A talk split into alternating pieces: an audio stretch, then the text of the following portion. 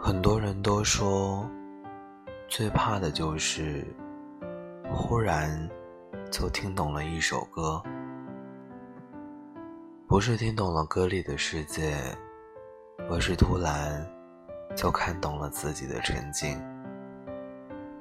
刘若英用了十九年的时间，把后来拍成了电影，可是。你怎么看着看着就哭了？奶茶某次演唱会上唱起了《后来》，泪流满面。他想起了谁？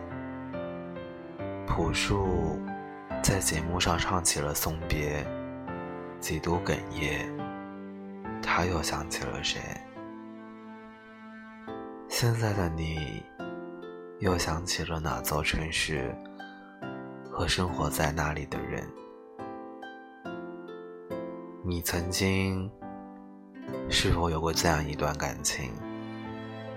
车站与机场，时间和距离，你们一起走过很长很长的一段路，挨过了很多辛苦，但是最后没能迈过那个坎，没有出轨。没有背叛，没有苟且，但就是没有办法继续在一起了。因为你发现，相距几千公里，连吵架都是没有温度的歇斯底里。虽然是真的真的很爱你，只是爱到最后，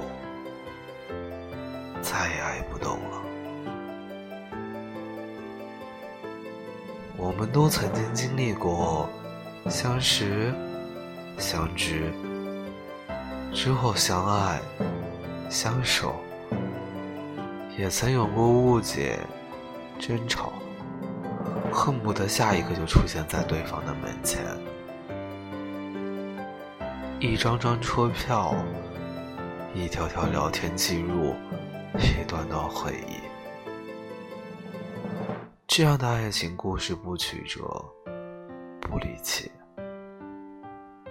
充满着世俗的烟火气，不是电影桥段，但却真实而残酷。